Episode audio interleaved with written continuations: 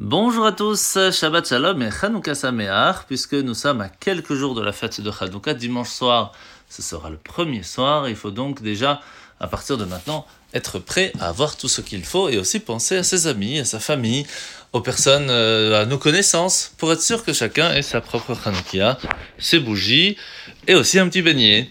Alors, euh, nous allons, euh, nous sommes aujourd'hui le 22 du mois de Kislev, veille de Shabbat Parashat Vayeshev, et nous allons continuer dans l'introduction du Tanya du Likuté Marim. Alors, L'Anmor Zaken hier nous a expliqué que lorsqu'une personne a une question, il suffit d'aller étudier le Tanya, de trouver la réponse, et c'est quand même assez étonnant puisque bah, chacun n'a pas les mêmes questions, chacun n'a pas les mêmes façons de penser, de réfléchir, les soucis du, du quotidien. Donc comment est-il possible que chacun puisse y trouver sa réponse? Alors la réponse de base, c'est qu'en fait, le Tanya, ce n'est pas seulement un livre d'études, c'est aussi un, un rapprochement sur les gens. L'Anmorazaken a répondu à énormément de questions durant toute sa vie. Et il en a pris bonne, euh, il, a pris le temps de s'asseoir, de réfléchir à comment transmettre les réponses à toutes les questions qui lui ont été posées. Et il en a reçu beaucoup, et sur tous les sujets. Et c'est pour cela que le Tanya est vraiment le livre de base qui nous permettra d'avoir des réponses sur des choses euh, spirituelles, bien sûr, mais aussi sur des choses matérielles. Le fait de réfléchir au monde, à comment est-ce qu'il fonctionne, à quelles décisions prendre sur chaque chose, tout peut se retrouver dans ce petit livre, un livre qui s'appelle Tanya. Et c'est pour cela que il est important de l'étudier, de prendre un moment euh, dans sa semaine pour prendre le temps de s'asseoir, de l'étudier convenablement aussi en profondeur, parce que cela aide vraiment au jour le jour. Alors la mitzvah de ce matin, c'est la mitzvah positive numéro 28.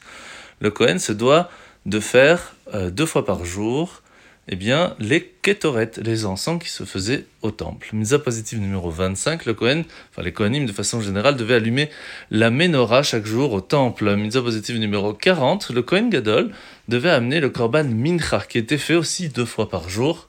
Et c'était assez, euh, c'était un grand cadeau à Dieu. Mitzvah positive numéro 41, le Shabbat, on rajoute un sacrifice spécial qu'on appelle le Moussaf. C'est pour cela que nous avons une prière de plus, la prière du Moussaf. Misa positive numéro 27, eh bien nous posons les pains de proposition qui étaient chaque Shabbat dans le temple, sur cette table qui était la table de proposition.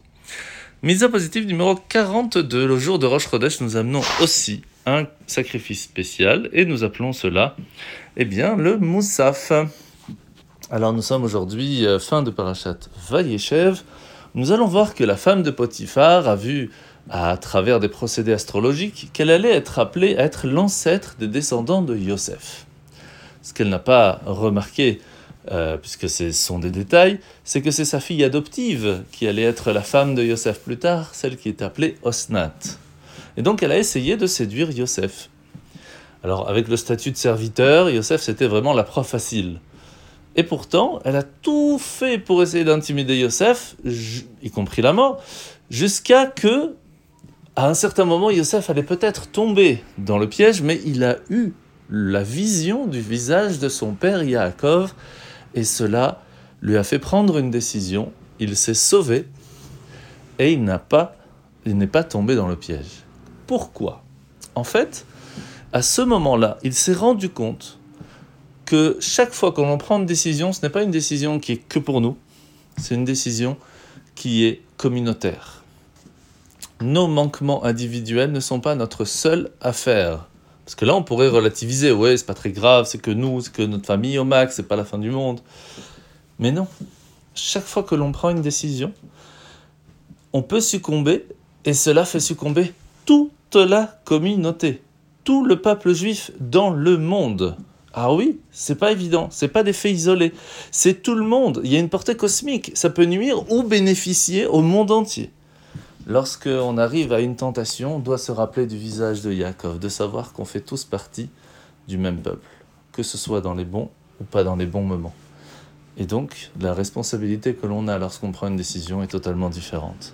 Shabbat Shalom, on espère se voir ce Shabbat, pour que tous ensemble, la prière de ce Shabbat permette d'illuminer le monde grâce aux bougies de Hanouka.